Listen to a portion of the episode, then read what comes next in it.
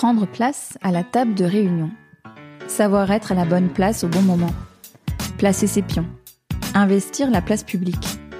Mettre en place une top organisation à la maison.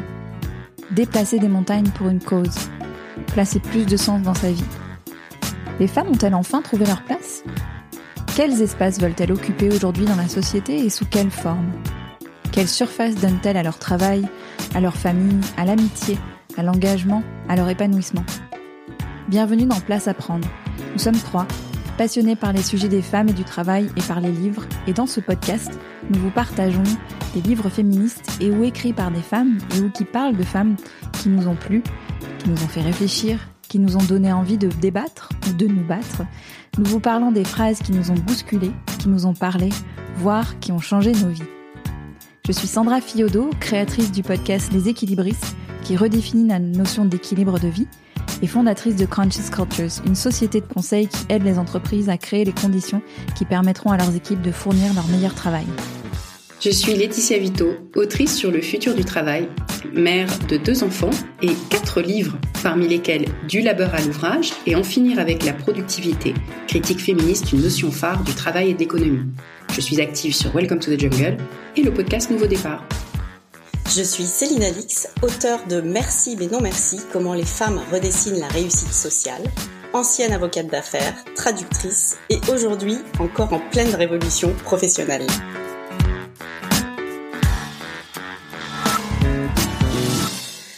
Bonjour à toutes, à tous. Bonjour Céline, bonjour Laetitia. Bonjour, Sandra, bonjour Céline. Bienvenue. On, on, va parler aujourd'hui de santé.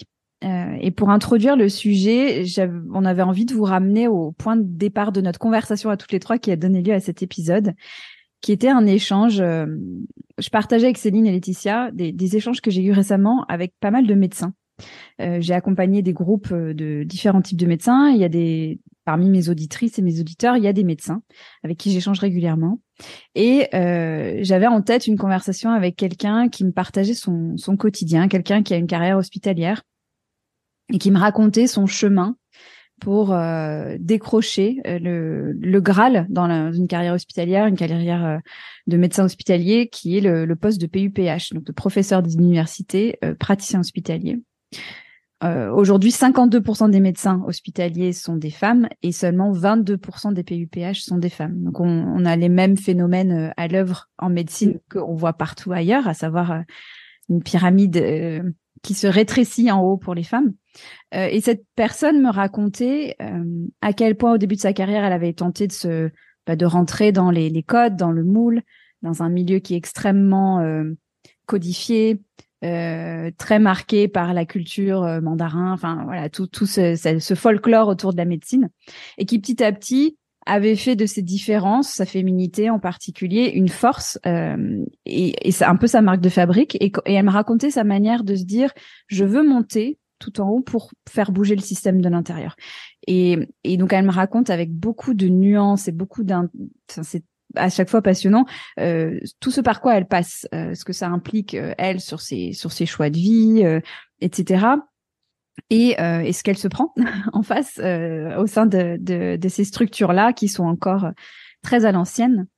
Euh, et ces échanges-là, on, on, nourrit entre nous trois un, une conversation où on a envie d'explorer dans, ce, dans cet épisode la place des femmes dans la santé, au sens large, mais en se disant les femmes, euh, qu'elles soient soignantes ou qu'elles soient patientes, elles sont le point de départ. Euh, elles font bouger les lignes. Elles font bouger les lignes dans la santé aujourd'hui. Euh, et donc, on a eu envie de se pencher sur ça. Ces femmes médecins, ces femmes patientes, comment est-ce qu'elles font bouger les lignes dans la santé?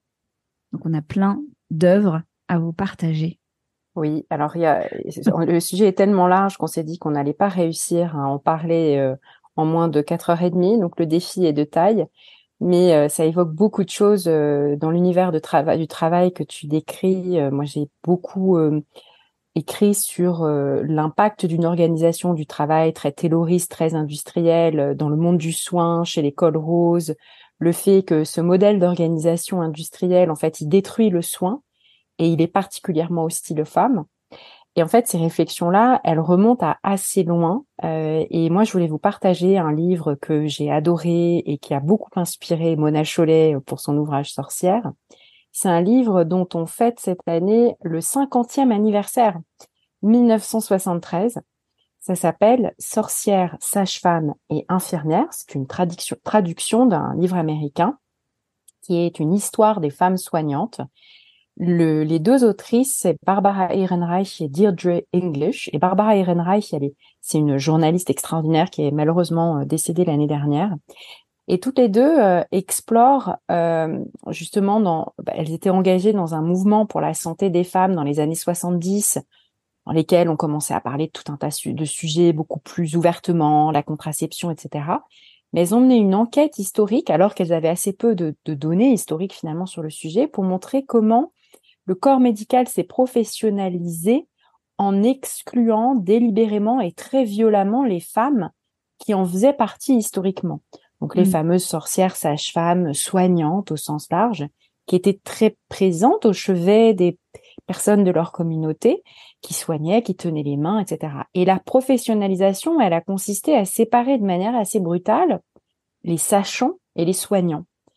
Euh, et euh, les sachants, dépositaires de euh, voilà la science de la médecine, ça a été, c'est devenu que des hommes. On a exclu, on a exclu toutes les femmes de, de ce monde-là. soit dit entre parenthèses, quand on pense aux médecins de Molière, qui étaient que des hommes, on voit bien qu'ils soignaient pas très bien hein, à ce moment-là. Donc ça n'a pas ça n'a pas été un gain euh, très net, euh, contrairement à ce qu'on pourrait penser, euh, le, fait de d'avoir justement les sachants d'un côté et les soignants de l'autre. Et les soignants, on les a dévalorisés. Donc on a dévalorisé les contributions féminines, si on les a pas franchement exclus même du fait de pouvoir pratiquer la médecine, y compris autour de l'accouchement, parce qu'en fait c'était des femmes. et alors là, il y a une, une, petite différence quand même entre les États-Unis et la France, puisque la profession de sage-femme chez nous existe encore. Elle est relativement peu valorisée par rapport à celle des médecins, mais elle est quand même, mmh. elle est, elle est, quand même bien constituée. Et aux États-Unis, cette profession a disparu en fait. On a éliminé les femmes de l'accouchement. On les a, les femmes professionnelles qui entouraient l'accouchement. Ce qui est quand même, et ça s'est fait en l'espace de quelques décennies, euh, relativement tard dans l'histoire américaine, puisqu'il n'y a pas, il a pas les médecins de Molière. Euh, pays est plus est plus neuf. Et, euh, et du coup, euh, derrière ça, il y a une, une monopolisation politique, économique de la médecine par, euh, par les hommes, par le, le patriarcat. dans l'histoire américaine, en plus, c'est le patriarcat blanc, dominant, riche, etc. Et où les femmes ont été mises systématiquement dans une fonction subalterne d'assistante, de, de voilà d'infirmière docile maternelle qui est là pour changer les couches, nettoyer, nettoyer par terre, enfin tout un tas de tâches considérées comme subalternes, y compris les tâches importantes comme justement tenir la main, écouter les patients, etc.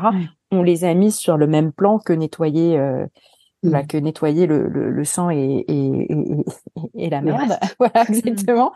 On les a mis, on a mis ça sur le même plan.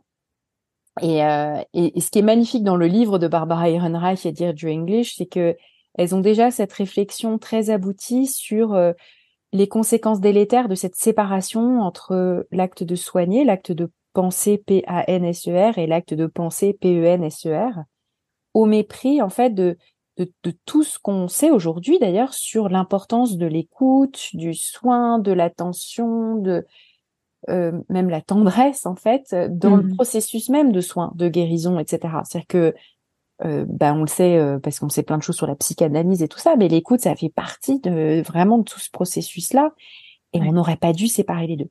Donc c'est super intéressant parce que c'est vraiment une vision historique. Depuis, ça a été beaucoup nourri par des données. Et en fait, évidemment que la profession s'est reféminisée, les médecins, très massivement, y compris aux États-Unis parmi les nouveaux étudiants étudiantes, il y a beaucoup de femmes hein, en médecine, c'est une majorité maintenant de femmes. Mais cette séparation des rôles, elle reste un héritage de cette période de la mainmise du patriarcat sur la mmh. médecine.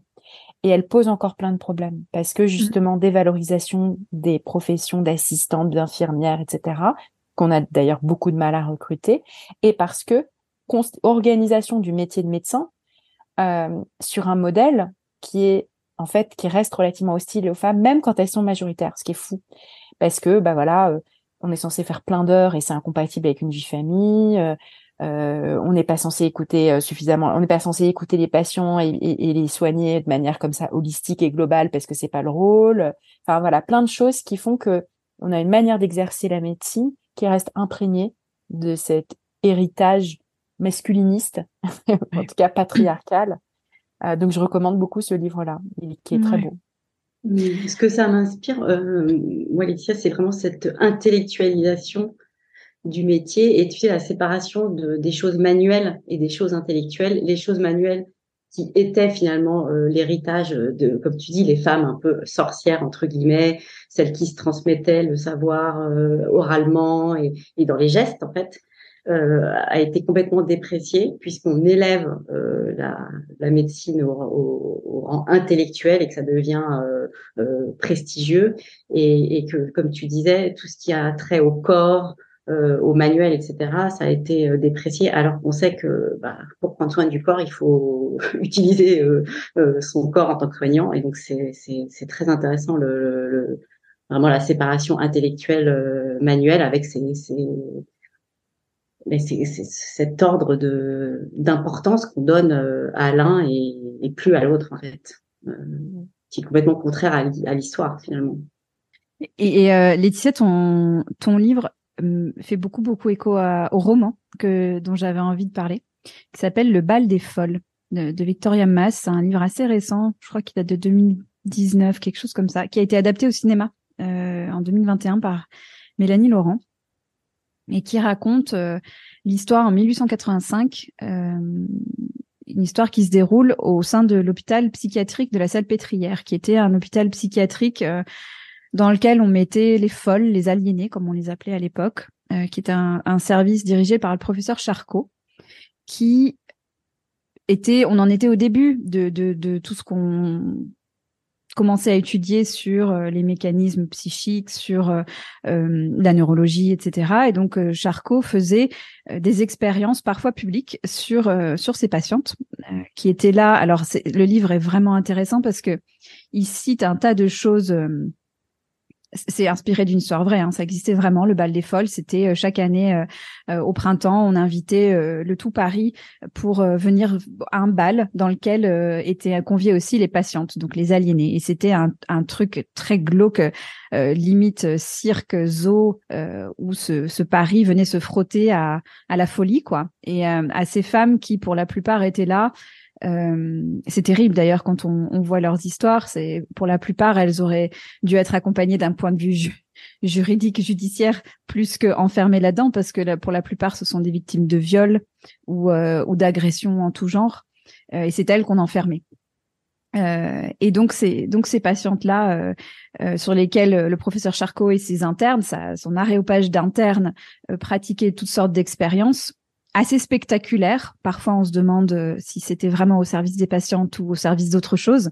Euh, et il y a un personnage là-dedans qui est très intéressant, qui est, qui est le personnage principal, on peut dire, qui est Geneviève, qui est la l'assistante, on peut dire, d'une infirmière, la chef des infirmières, qui a un rôle. Euh, elle, elle, elle, est crainte autant qu'elle est euh, euh attendue et, et, et respectée de la part des patientes.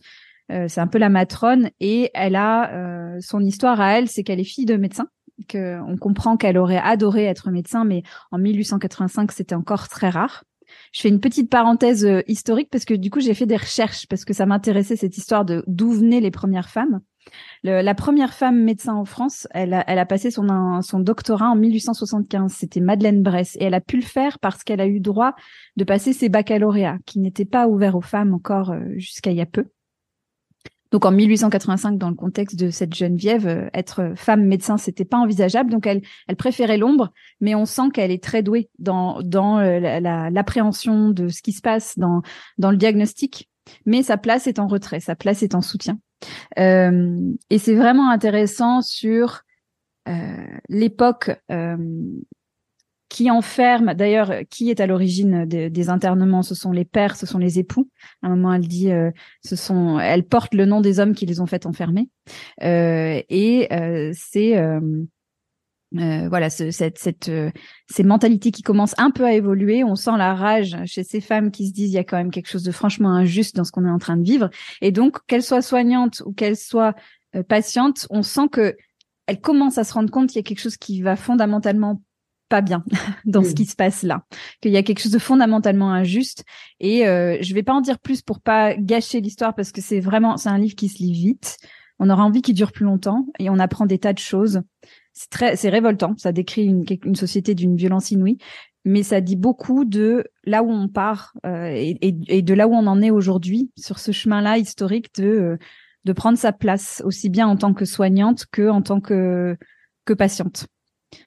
C'est fou comme l'histoire de la psychiatrie est vraiment basée, enfin est un euh, montre que c'est une institution au service de d'une bonne soumission des femmes en fait, hein, une soumission euh, à un ordre social euh, qui est pensé comme euh, très clairement euh, voilà basé sur cette subordination et dès que tu sors dès que tu sors du cadre patriarcal c'est mm. bien commode de pouvoir te taxer de folle et puis t'enfermer et puis te mm-hmm. punir comme on avait les couvents autrefois en fait exactement les, les, couvents ont été un peu remplacés par par la psychiatrie et mm. il y a pas mal de séries qui ont été faites récemment sur euh, sur ces sujets-là. Euh, il faut que je retrouve le titre d'une série Netflix à laquelle ça m'a fait penser. C'est pas Charcot, c'est un autre euh, personnage mhm. de l'histoire de la psychiatrie, mais je, je retrouverai je retrouverai la mhm. référence précise. Oui, avec toujours c'est marrant parce que c'est le bal des folles, mais on n'a pas le bal des fous, par exemple. ah non. Hein, c'est intéressant aussi de, de se concentrer sur l'hystérie féminine. Ouais. et, et, donc les travaux psychiatriques qui se concentrent quand même sur cette partie de la population euh, euh, hein, c'est ouais, Et les homosexuels, hein, si on pense à l'histoire de la de folie de la, folie de Foucault, euh, on voit bien que voilà, il y a un ordre sexuel patriarcal, hétérosexuel, etc., qui excluait, voilà, de manière extraordinairement violente tous ceux qui sortaient de la norme, y compris aussi les non hétérosexuels. Mmh. Alors moi, je voulais vous parler de. J'ai lu tout un tas de, de livres récemment, euh, ce qu'on appelle un peu la il lit. Il y a, il y a la chick lit euh, et il y a la il lit. Alors la il lit, c'est un peu une littérature sur la maladie, sur la fatigue. Euh, c'est c'est toute une série d'essais. Euh, tous ceux que j'ai lus ont été écrits par des femmes. Et euh, dans cette euh, dans ces lectures, euh, je me suis interrogée sur, enfin, c'est plutôt ces, ces, femmes écrivains s'interrogent sur l'idée que être en bonne santé, c'est être quelqu'un de bon, et être en mauvaise santé, c'est être quelqu'un de mauvais. Donc c'est un petit peu la l'interprétation morale de, de, la santé. J'ai trouvé ça très intéressant. Et je voulais vous parler notamment de deux livres. Il y en a un qui s'appelle Zizani, avec un S, qui est euh, écrit par une jeune euh, professeure en histoire de l'art qui s'appelle Clara Schulman. Et en fait, c'est un essai, donc elle, elle parle un peu de ce qui lui arrive dans la vie et euh, elle s'intéresse aux voix, aux voix féminines notamment, et aussi aux voix fatiguées ça part un peu de là. Et donc, il y a six chapitres et il y a un, chapitre entier qui s'appelle La fatigue. Et donc, Clara Schulman s'intéresse à cette idée de fatigue. Alors, la fatigue, c'est quelque chose qui n'est pas euh, beaucoup représenté dans le cinéma ou même dans les romans, etc., parce que c'est pas hyper intéressant. En fait, euh, la mmh. fatigue, c'est quelque chose qui s'énonce, mais qui ne se voit pas forcément. Mmh. Euh, les gens disent, je suis fatiguée, je suis épuisée, je suis crevée, mais, mais bon, on n'arrive pas trop à le, à le montrer. Et donc, elle, euh, elle tourne un peu autour de cette euh, idée de fatigue en disant, euh, alors la fatigue, elle est souvent féminine, mais elle n'est pas très féministe parce que fatigue, c'est un peu contraire à cette notion de empowerment, euh, osons, euh, vous savez, toute, ce, tout, cette, cette tendance à dire levez-vous et battez-vous. Donc, donc elle, elle, elle, elle, part un peu là-dessus. Et elle euh, pose la question aussi de savoir si on pouvait, si on pourrait pas euh, cesser de, de voir la, la santé euh, de manière binaire, c'est-à-dire de dire bah les ceux qui sont ceux qui sont malades ou fatigués, c'est parce que quand même ils se ils font pas trop d'efforts, ils sont ils sont là à rien faire, ils participent pas au, au à l'action commune, ils participent pas au capitalisme. En fait, elle, elle lit euh, la notion de maladie avec euh, le capitalisme. Si, tu si un corps est malade, il ne travaille pas, mm. donc il n'est pas productif. Et elle s'interroge en disant mais est-ce que c'est pas le travail qui nous rend malade finalement? Est-ce qu'on peut pas essayer de réfléchir autrement et, et arrêter d'opposer voilà le, la personne en bonne, en bonne, santé qui est la bonne personne et la personne en mauvaise santé qui est celle qui se laisse aller, qui euh, ouais, qui se la coule douce et qui, et qui est défaillante et qui n'est pas dans la normalité? À ce compte-là, toutes les vieilles sont défaillantes aussi. Hein. C'est un eh peu sur le vieillissement aussi, parce bah que tu fatigues en vieillissant. De toute façon, tu n'as pas la même énergie, la même force. Ça m'inspire. J'en avais pas parlé pendant quand on a préparé. J'en suis désolée, mais je, je, je me sens l'obligation d'en parler parce que c'est le livre qui m'a le plus marqué euh, ah. cette année. C'est le livre de Didier Héribon, féministe parmi les féministes. Euh, son dernier récit, Vie, ah vieillesse et mort d'une femme du peuple femme du peuple en question, c'est sa propre mère. Mm. Et derrière euh, bah, tout le récit de la fin de vie de sa mère et, la relation difficile qu'il avait en tant que transfuge de classe avec cette femme du peuple qui était sa mère, il a toute une réflexion sur la place des non-valides mm. dans la philosophie, dans l'histoire des idées. Et en effet, c'est comme si toute la philosophie, la politique, etc., était basée sur ce personnage par défaut, enfin ce, cet humain par défaut qui a un corps euh, debout, bien portant, corps debout, bien portant. Exactement. Il peut sortir, euh, être debout, exactement. Pouvoir aller dans la rue, se lever, voilà, se lever, marcher, mm. euh, voilà, manifester, etc. Mm. Et en effet, quand tu es dans une EHPAD, un EHPAD et que tu euh, et passes l'essentiel de ton temps allongé avec une avec des mouvements très limités, tu n'es plus un corps politique, un sujet digne d'intérêt pour la philosophie.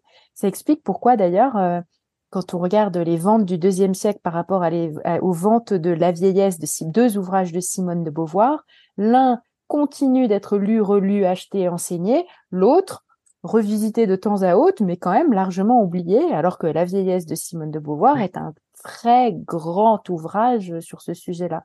Donc, euh, ouais, je trouve que c'est un super beau super sujet euh, que, tu, que tu évoques là. Ouais, pour poursuivre, alors on a eu donc la maladie, la vieillesse, et maintenant j'arrive au handicap, parce que le deuxième livre dont je voulais vous parler, c'est un livre d'une américaine qui s'appelle Chloé Cooper Jones. Ça s'appelle Easy Beauty.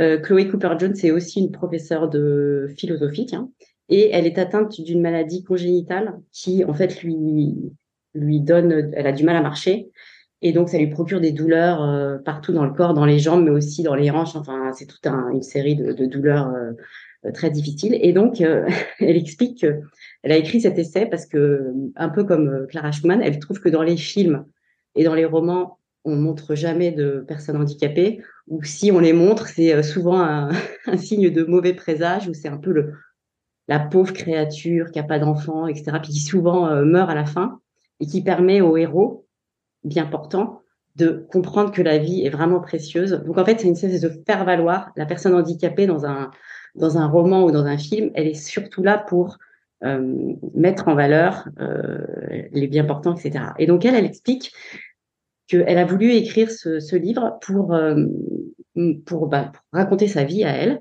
mais qui est une vie euh, hyper bordélique, euh, avec des hauts, des bas, etc. Parce qu'elle veut nous, elle veut nous, en tant que lecteur, elle veut qu'on l'accompagne dans sa dans sa vie d'être humain. En fait, elle dit, moi, je vais, écrire sur quelque chose d'universel. C'est pas parce que j'ai une maladie, un handicap, que je n'ai pas aussi des, euh, des états d'âme, que je suis pas une parfois une bonne mère, euh, parfois une mauvaise mère, parfois une bonne fille, parfois une mauvaise fille. Euh, je suis une bonne épouse, mais parfois je suis une mauvaise épouse. Elle, elle explique que elle a du désir sexuel pour des hommes qui ne sont pas son mari. Enfin, c'est quelqu'un de, enfin, c'est quelqu'un comme nous, en fait, de, de, de bordélique, de foutraque, ça part dans tous les sens, etc. Et elle dit, par ce biais-là, j'ai envie que le lecteur reste avec moi et qu'il voit en moi un être humain et pas quelqu'un qui euh, boite et qui est un peu difforme euh, à cause de sa maladie.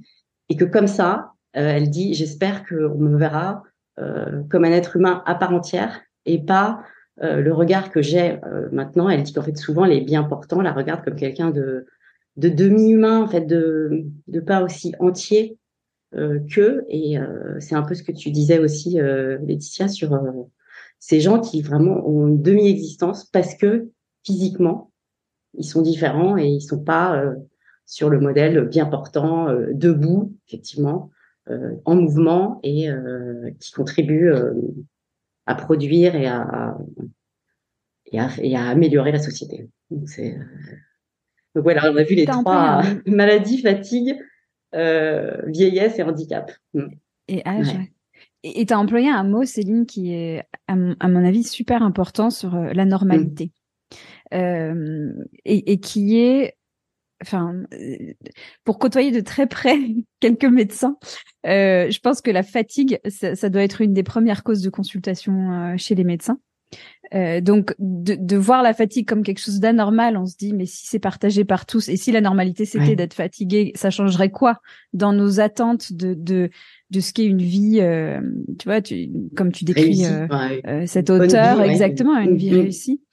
Et, et, je me demande si notre rôle aussi, enfin c'est notre rôle, le rôle des femmes, c'est ça, c'est pas aussi ça, c'est pas aussi de bousculer ce que doit être la représentation d'une vie normale, parce que on a en fait, on a un monde qui a été euh, euh, créé sur une normalité presque robotique de rythme euh, sans aucune variation, alors que nous on est animé par des cycles, tu vois, dans le dans le livre du, bal des folles, ils en parlent de ça, de, de on a des cycles.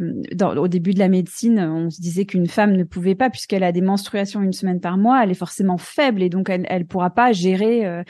mais puisque nous on a ça, on, on bouscule aussi ce que doit être euh, quelque chose de mmh. normal. Et, le normal aujourd'hui, c'est le sans aspérité, c'est la constance, c'est euh, un rythme euh, qui change pas et qui va plutôt crescendo. C'est pas les variations.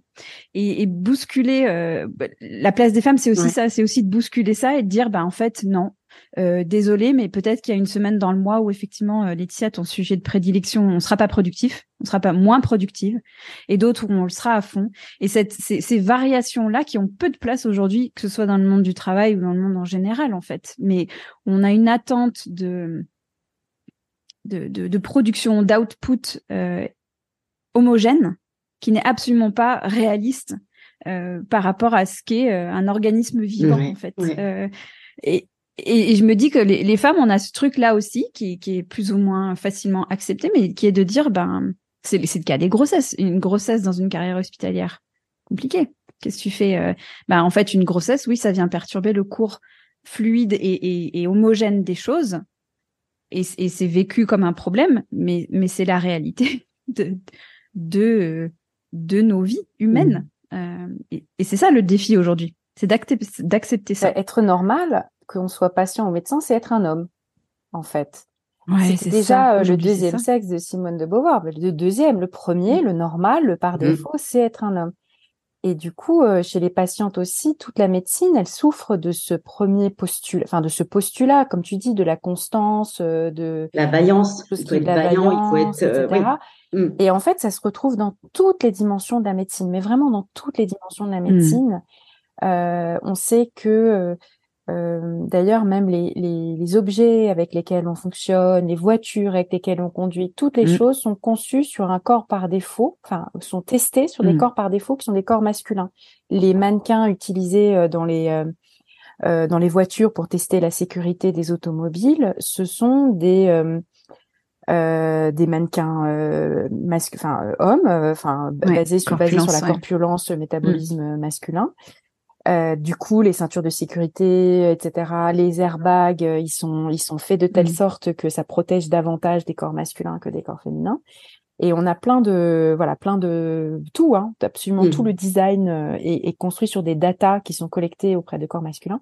Ça a été très bien documenté par Caroline Criado Pérez, euh, dans un ouvrage mmh. traduit en français, fort heureusement, comme quoi il y a quand même des livres qui passent, euh, qui mmh. passent la traduction, et en plus ça s'est beaucoup vendu en, en, en France, c'est Femmes invisibles, comment le manque de données sur les femmes dessine un monde fait pour les hommes.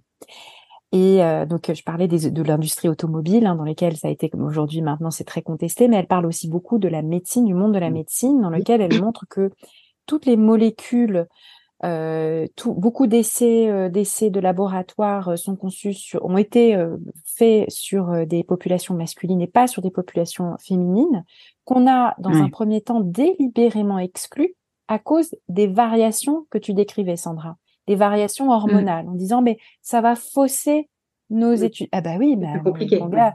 et forcément, ça les fausse. On est la moitié de l'humanité. Et donc, en fait, ce qu'elle montre, c'est mmh. qu'il y a plein de traitements qui marche mmh. effectivement moins bien sur les femmes que sur les hommes parce que euh, mmh. c'est basé sur un persona par défaut qui a un profil hormonal stable, etc.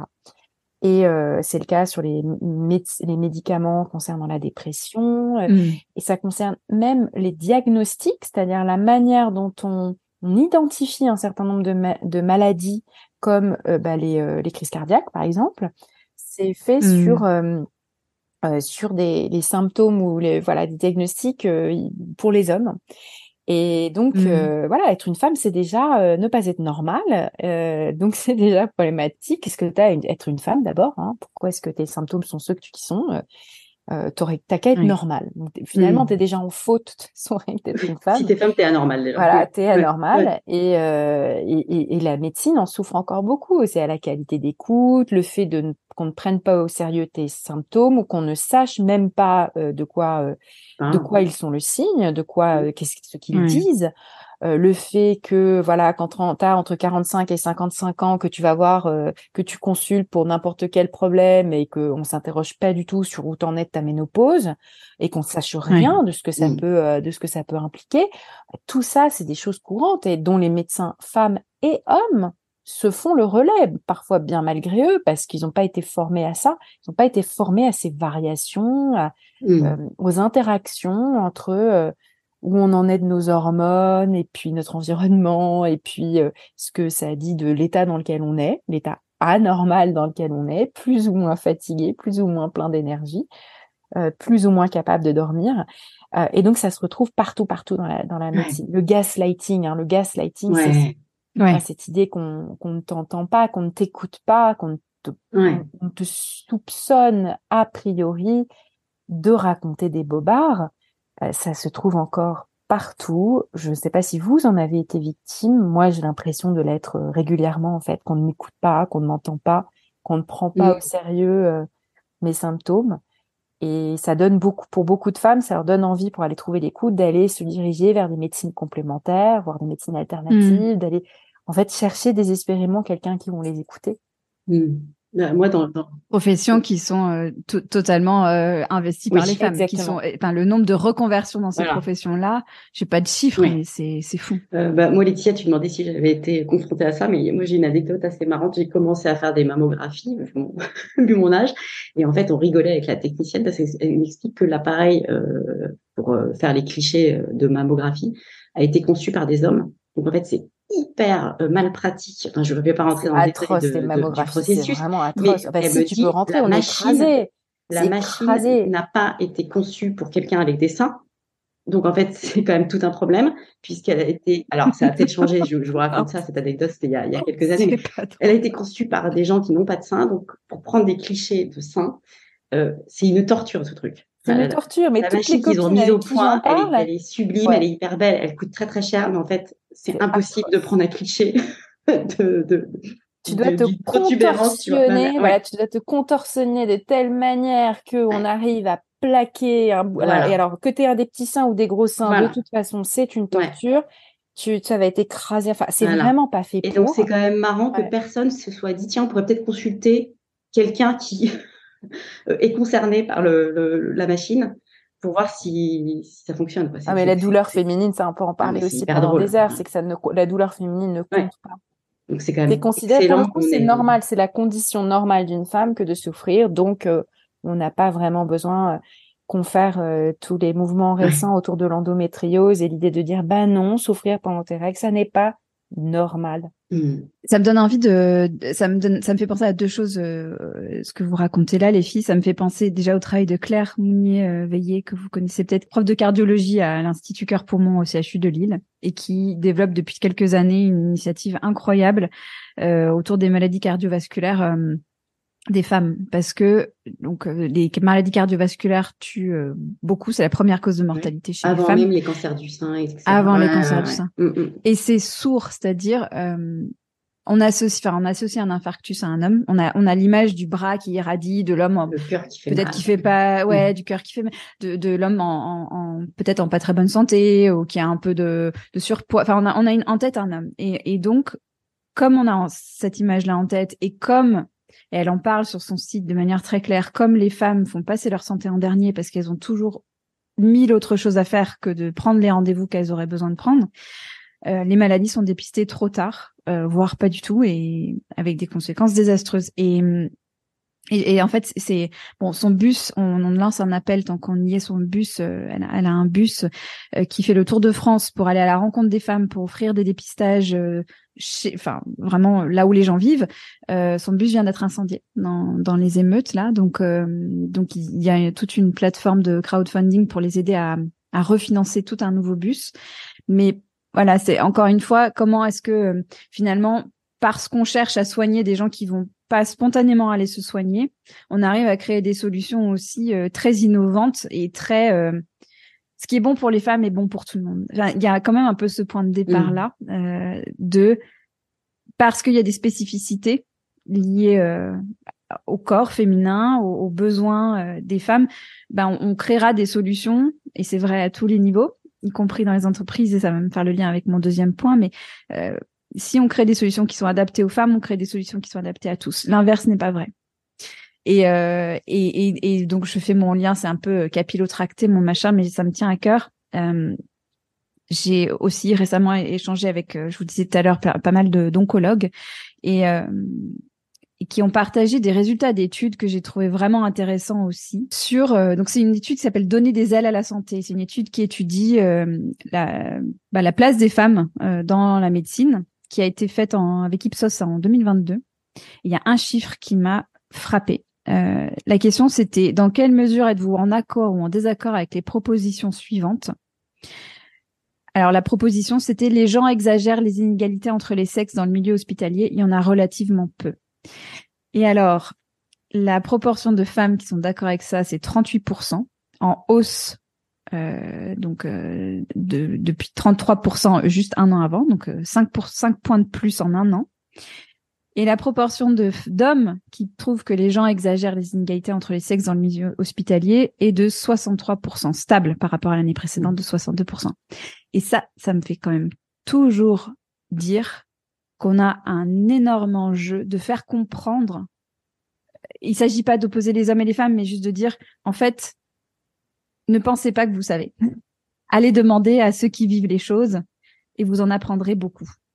Et je pense à ces femmes, je pense à cette auditrice qui se bat pour faire bouger les lignes dans là où elle travaille et, à, tout ce qu'on peut mettre en place pour créer des espaces où, euh, où en fait on entend le vécu des gens, où on l'écoute pour se dire bah tiens on peut agir sur ça et sur ça et sur ça sans présupposer, sans se dire bah non vous exagérez ou non c'est pas vrai, mais en se disant tiens, il y a quand même des chiffres là qui nous montrent des indicateurs, des choses euh, rationnelles et tangibles qui nous montrent qu'il y a quelque chose à adresser. Mmh.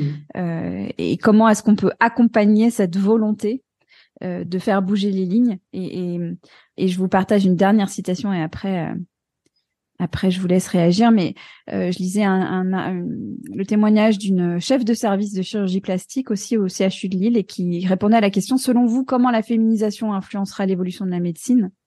Et sa réponse, c'était le milieu médical devra s'organiser différemment pour permettre d'harmoniser les vies personnelles et professionnelles.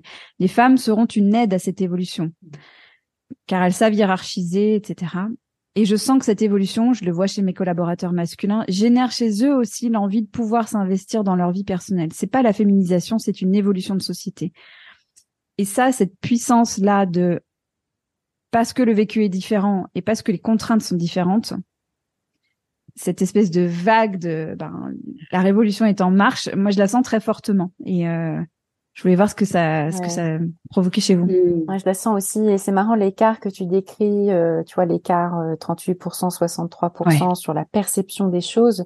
Je pense qu'on a des écarts, on avait des écarts aussi forts avant MeToo sur la question des violences sexuelles, des agressions, etc. C'est-à-dire les hommes, tu dis bon mais c'est ça arrive, mais enfin c'est pas si massif que ça. Puis quand tout d'un coup tu ouvres la parole, tu te rends compte que quasiment toutes les femmes autour de toi ont des histoires à raconter. Ah, bien sûr. Et là, tu dis ah waouh. Et, c'est pareil en fait euh, dans le monde médical. C'est là aussi ouvrir les vannes de cette parole pour se rendre compte que quasiment toutes les femmes ont des histoires comme ça, euh, soit de violence, soit de gaslighting, hein, de ne pas avoir été entendues, écoutées, mmh. euh, de bullying pour ce qui est des du mmh. personnel soignant qui est plus qui est subi, enfin toutes ces choses là, le fait de ouais, le fait d'avoir euh, subi des, des, formes de violence, hein, je pense autour de, de l'obstétrique, qui a eu ces dernières mmh années énormément de libération de la parole sur les violences obstétriques, sur euh, ce, enfin, ce, ce, relatif tabou qui entourait l'accouchement, en mmh fait, se dire que bah, quasiment euh, presque toutes les femmes qui ont accouché ont des trucs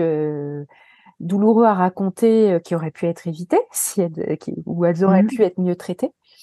Mmh. Et, et, là, je, ouais, c'est ce que ça m'inspire, c'est que je pense que c'est quand même énormément en train de changer, j'ose l'espérer, et que mais qu'il y a encore un, euh, ça va pas se faire tout seul. c'est comme MeToo, ça va mm. pas se faire tout seul. Il faut, euh, il faut aussi l'imposer cette parole. Il faut aussi, euh, faut faire comme Caroline Criado Pérez avec les femmes invisibles. Il faut rendre visibles ces mm. femmes invisibles et ces sujets-là, ces tabous, il faut les faire tomber pour mm. que, pour que l'écart se resserre un peu entre, de perception au moins entre, entre les hommes et les femmes.